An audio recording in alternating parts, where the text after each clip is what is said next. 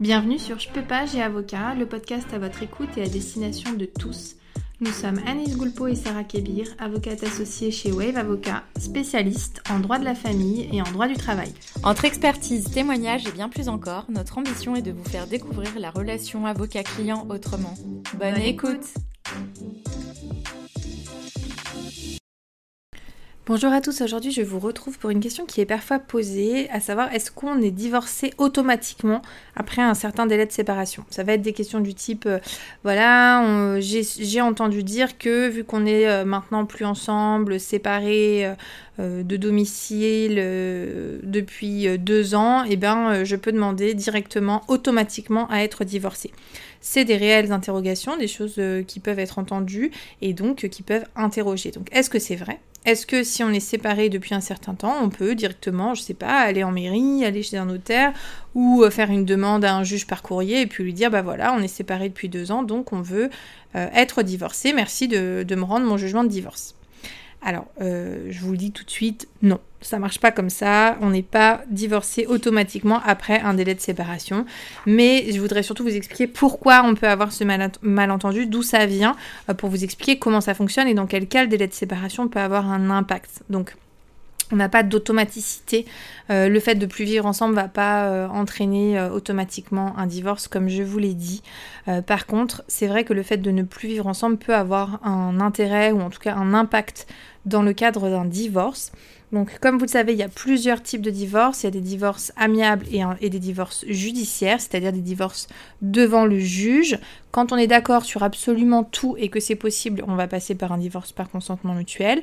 Et euh, dans le cas contraire, quand on est soit d'accord sur rien du tout, soit d'accord sur certaines choses mais pas sur tout, on fait un divorce judiciaire, un divorce devant le juge.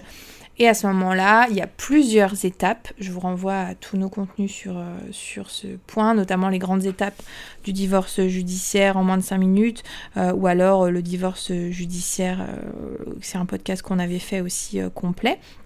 Donc je vous renvoie vers ces différentes étapes. Mais en tout cas, la première étape, ça va être de, de, déposer une assignation, une requête conjointe pour demander le divorce. Ensuite, on va avoir une audience qui va fixer éventuellement des mesures provisoires ou dicter le reste. Et puis ensuite, on va dire bah, pourquoi on veut divorcer. Sur quel fondement on continue notre divorce. Donc il y a plusieurs fondements. Euh, le divorce pour altération définitive du lien conjugal, le divorce accepté et le divorce pour faute. Donc, le divorce pour faute, je pense que vous comprenez euh, le principe, c'est qu'en gros, il y en a un des deux qui reproche certaines choses à l'autre et surtout que ces fautes-là sont responsables, en gros, de la rupture du mariage. Vous avez le divorce accepté qui est, bah, on est tous les deux d'accord pour divorcer, donc euh, bah, on, continue la procédure, par contre, bah, vous, on vous laisse juger tel ou tel point. Et il y a le troisième cas de divorce, qui est le divorce pour altération définitive du, lien conjugal, qui s'applique par exemple quand il y en a un des deux qui ne veut pas forcément divorcer, euh, qui ne veut pas euh, aller vite, qui ne veut pas faciliter les choses, ou qui tout simplement ne se sent pas divorcer, c'est une possibilité. et dans ces cas-là, on va devoir attendre un certain temps avant de pouvoir continuer la procédure de divorce.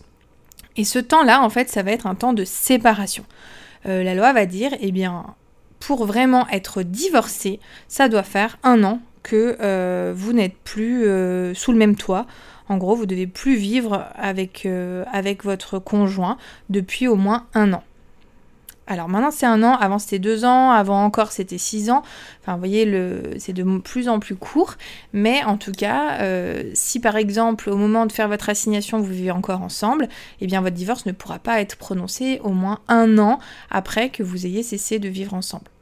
À l'inverse, parfois, ça fait déjà euh, un an que vous n'êtes plus ensemble avant de saisir le juge, et donc on peut tout de suite enchaîner en disant au juge, bah, depuis que je, demande le divorce, ça fait déjà un an que les époux sont séparés, et donc on peut continuer. C'est un peu comme un divorce euh, accepté ou un divorce pour faute, on n'aura pas besoin d'attendre pendant la procédure de divorce.